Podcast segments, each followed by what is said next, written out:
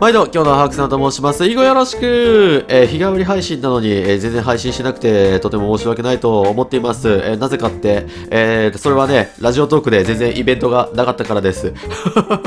いや、だってね、久しぶりじゃない？ラジオトークでイベントやるの。ね、えーなんでかっていうとね、えーなんか今、今っていうか今日からね、えー音声配信を始めよう、ハッシュタグ音声配信を始めようっていうタグで、えー5日間連続で配信したら Amazon ギフト券30万円分を山分けっていうね、イベントがあります。えーお金を実際にばらまくのは、えー年末年始マラソン以来ですね。はい。まあ、あれ以来全然イベントなかったからね、なんかラジオやろうっていう気にもなかなかならなかったんで、えーこれを機にね、またやろうかなと、えー思います。とても認証マークがついてる人間の発言とは思えないけど、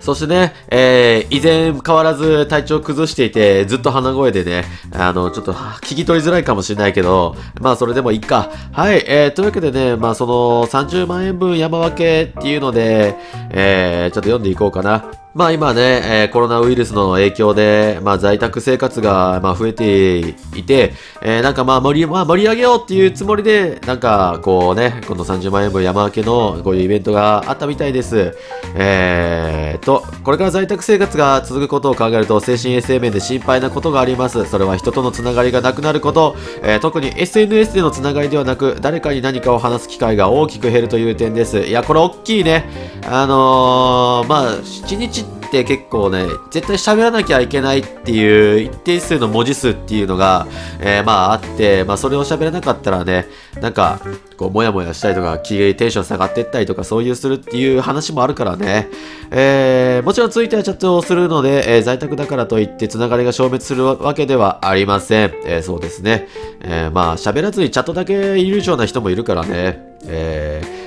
でも、声をあまり出すことなく一日を終えると、えーなんだか幸福度、えー QOL が下がった気がするのです。はい、今、ハクさんが言ったことね。そう、声を出さなかったらね、あのーなんか、不幸、不幸になっていくっていうか、その幸福度的な、あのーまあ、テンションが下がるっていうかね、まあ、自分の中の、まあ、マイナス思考に陥っていくんだよね。こう、ずっと声を出さずに、こう、いちいちいちいちいるとね。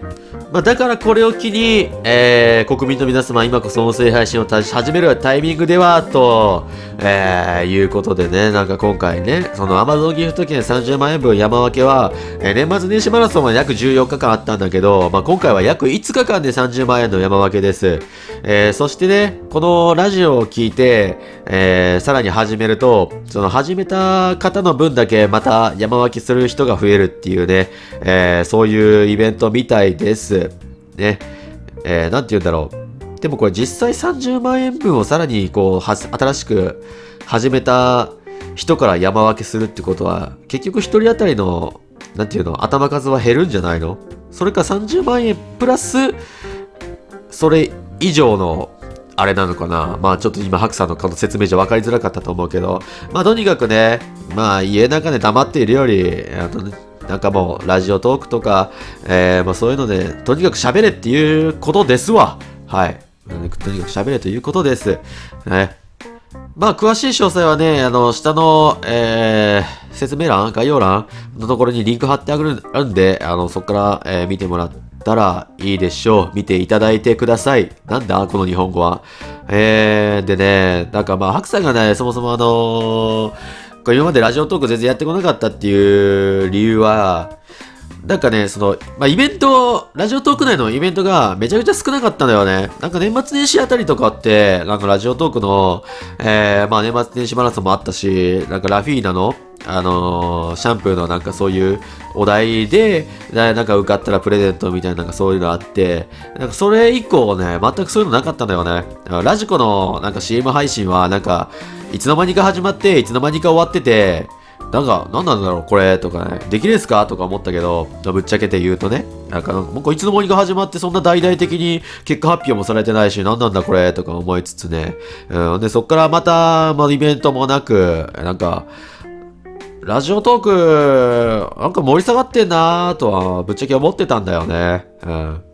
まあ盛り下がってる一つの原因って言ったら、まあそのイベントもないし少ないし、まあ、少ないっていうかないし、えー、まあ、ハクさんが見ていた配信者も年末年始マラソン以来全然更新されてないし、なんかもう新しく探すのもあれだし、なんかトップに出てる人もいつも同じだし、みたいな感じでね、なんか全然触る機会がほとんどなかったんだよね。で、まあ今回ね、この、そのイベントでまた、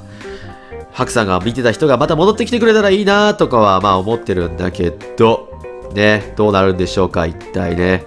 いや、ぶっちゃけね、ほんと汚い話ね、何かを盛り上げようと思ったらね、何かを、景品を出すべきだとね、ハクさん思うんですよ。まあ、お金しかりね、えー、プレゼントしかりね。で、ラジオって特にそうじゃん。あのー、まあ、見て、聞いてくれてた視聴者に何かプレゼントってようある、よくあるじゃん。うん。でもね、あのー、ラジオトークって完全に、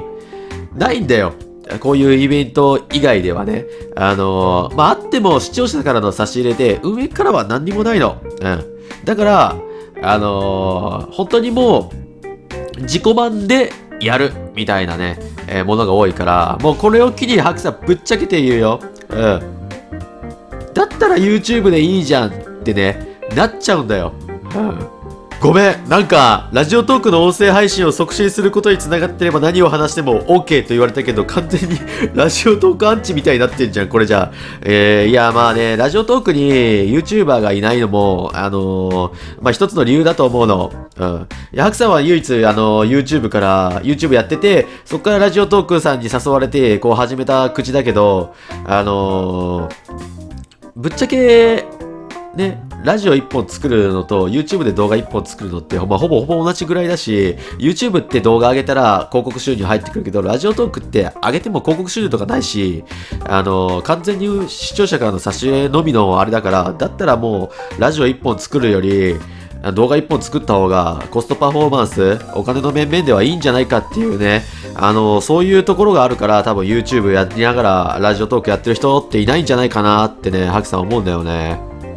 だから、ラジオトークも、なんか、ある程度運営に認めたら運営からお金が入ってくるシステムみたいなのを作ったら、あのー、みんな盛り上がるんじゃない？逆に。うん。そっちの方がね、なんていうの？じゃあこれを目指して頑張るかってなるし、なんかそれをモチベーションにもっと配信やる人も増えるんじゃないかな。うん。なんかわざわざ自分のプライベートの時間削って自己満だけでやるっていうのは社会人になってからは多分ほとんど少ないと思うんだよね。うん。まあ若いうちはいいかもしれないよ。ただ大人になってからはね、やっぱり自分の時間をタダで売るわけっていうのはほとんど少ないわけだから、あの、まあそういうお金の面々で、あの、生活してる人もいるし、お金のために始めるっていう人もいるからね。はい。えー、というわけでちょっと、